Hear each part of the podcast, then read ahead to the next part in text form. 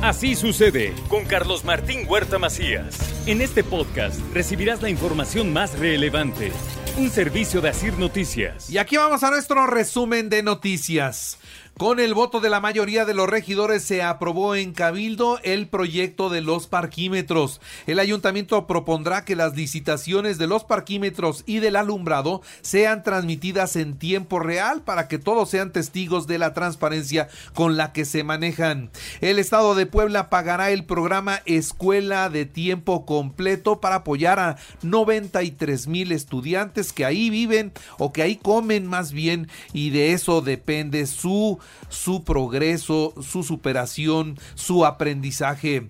Respalda el CENTE 2351 la decisión del gobierno del estado de respaldar las escuelas de tiempo completo después de que el gobierno federal decidió quitarlas. Acá en Puebla van a permanecer.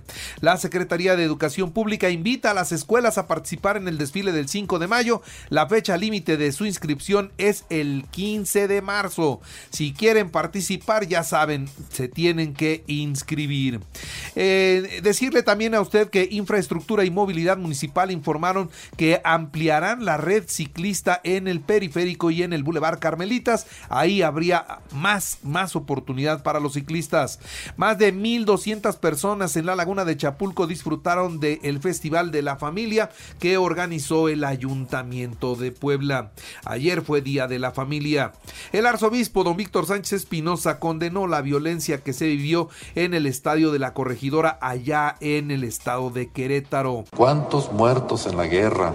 ¿Cuánta violencia ahora anoche en un estadio de fútbol donde el deporte debe promover los valores? Qué triste ver ese tipo de violencia que vimos anoche en un estadio de fútbol en Querétaro.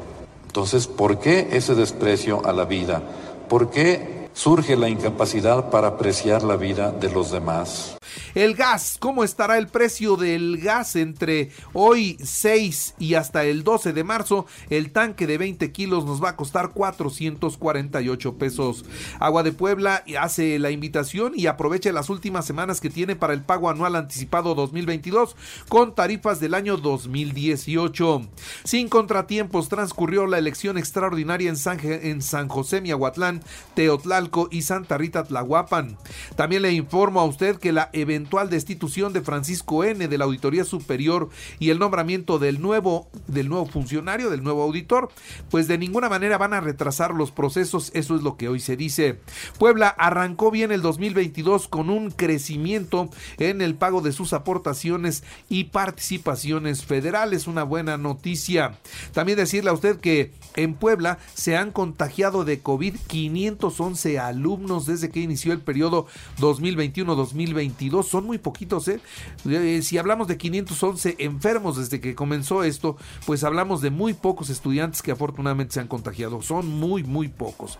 La convocatoria a formar nuevos policías es permanente y hay presupuesto para este rubro, dice el gobierno del estado. Mientras que muere, muere un danzante a balazos en el carnaval de Huejotzingo en su junta auxiliar de Shalmi Milulco. Así terminó una riña a balazos con un con una persona muerta. Atención jóvenes, atención los que están preocupados y ocupados en la Benemérita Universidad Autónoma de Puebla. ¿Quieren estudiar ahí? Atención.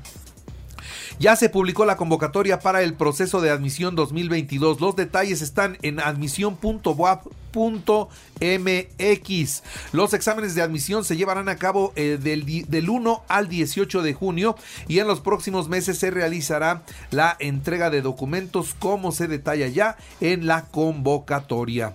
¿Cuántos contagios tenemos hoy de COVID? Tenemos 1905 nuevos contagios en todo el país y 35 muertos. Vamos a Querétaro y al tema de Querétaro. El gobernador de Querétaro, Mauricio Curi, confirma 26 heridos y 0 muertos, 0 muertos tras lo ocurrido en el partido entre Querétaro y Atlas. El saldo de estos hechos al momento son 26 personas que requirieron hospitalización, 24 hombres y 2 mujeres. De estos, 3 ya fueron dados de alta. De los 23 hospitalizados, 3 se reportan graves, 10 delicados y 10 10 están sin mayores problemas. Pronto van a poder salir. La Fiscalía de Querétaro ha citado ya a declarar a todos los funcionarios por los disturbios en el Estadio Corregidora. Miquel Arriola, quien es el presidente ejecutivo de la Liga BBVA MX, déjeme decirle que adelanta que a partir de los siguientes encuentros los grupos de animación de los clubes visitantes ya no podrán viajar a las plazas donde jueguen sus equipos. Es decir, todos los equipos que van de visita no pueden llevar porra. La FIFA, la FIFA reprueba el brutal hecho que se vivió en el estadio de Querétaro. Nos han visto en todo el mundo y es que fue una batalla campal en donde todos imaginábamos pérdida de vidas porque quedaron personas inconscientes que muchos creíamos que estaban muertos. El, gobierno dice que no, que estaban vivos. Vamos a ver cómo se desencadena todo esto pero ha dado la vuelta al mundo. Este acto primitivo de los mexicanos en el fútbol en Querétaro. Queda suspendida toda actividad relacionada con el fútbol en el estadio Corregidora. Por lo pronto queda clausurado. Ese estadio no servirá para que juegue su equipo los partidos como en casa o por lo menos no con público. ¿eh? La Comisión Nacional de los Derechos Humanos anunció que iniciará una queja de oficio para investigar y determinar las posibilidades eh, y responsabilidades, mejor dicho, de las autoridades involucradas y defender así a las víctimas de estos actos. La Iglesia Católica clamó un ya basta a la violencia en el país luego de esta batalla campal entre aficionados de los Gallos Blancos del Querétaro y el Atlas. Y bueno, pues aseveran que las, las escenas eh, retratan las graves consecuencias de la descomposición del tejido social. Por otra parte y en otros temas, otra vez alteran la ruta original del tren Maya ahora para que no pase por ciudad de, por una ciudad de Campeche. Y pues entonces ahora le va a costar al gobierno esta modificación en la ruta. Solo por modificar el trazo le va a costar 4.600 millones de pesos más. Cada día se ve más difícil que puedan terminar la obra del tren Maya.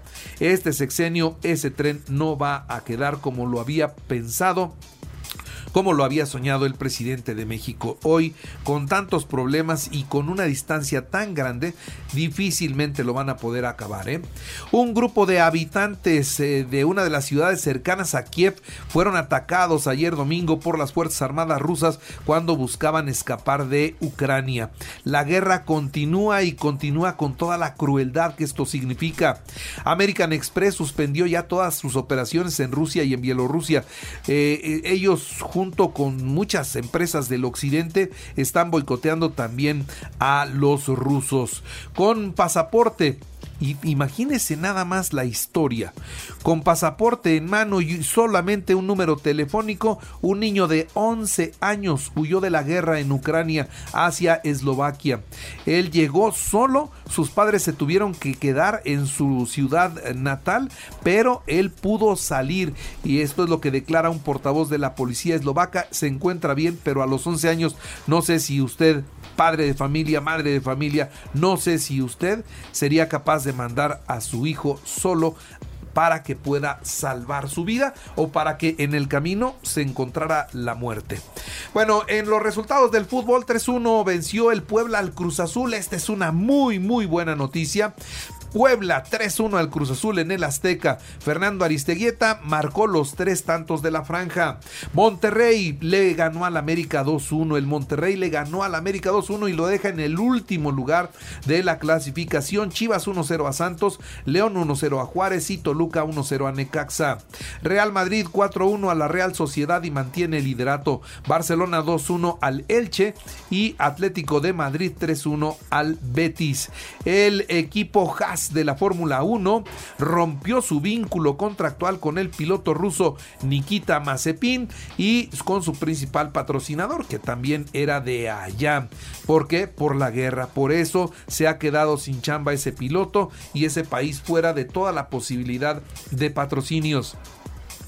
Con éxito se realizó la carrera de la mujer. Con salida y meta en el Zócalo de la ciudad de Puebla, Katia García se llevó el triunfo en los 10 kilómetros, mientras que Cindy Mesa ganó los 5 kilómetros. Y recuerde que así sucede está en Radio y ahora puede escuchar a toda hora y en cualquier dispositivo móvil o computadora nuestro podcast con el resumen de noticias, colaboraciones y entrevistas. Es muy fácil, entren a la aplicación de Radio, seleccione el apartado de podcast, elija noticias y ahí encontrarán la portada de Así sucede.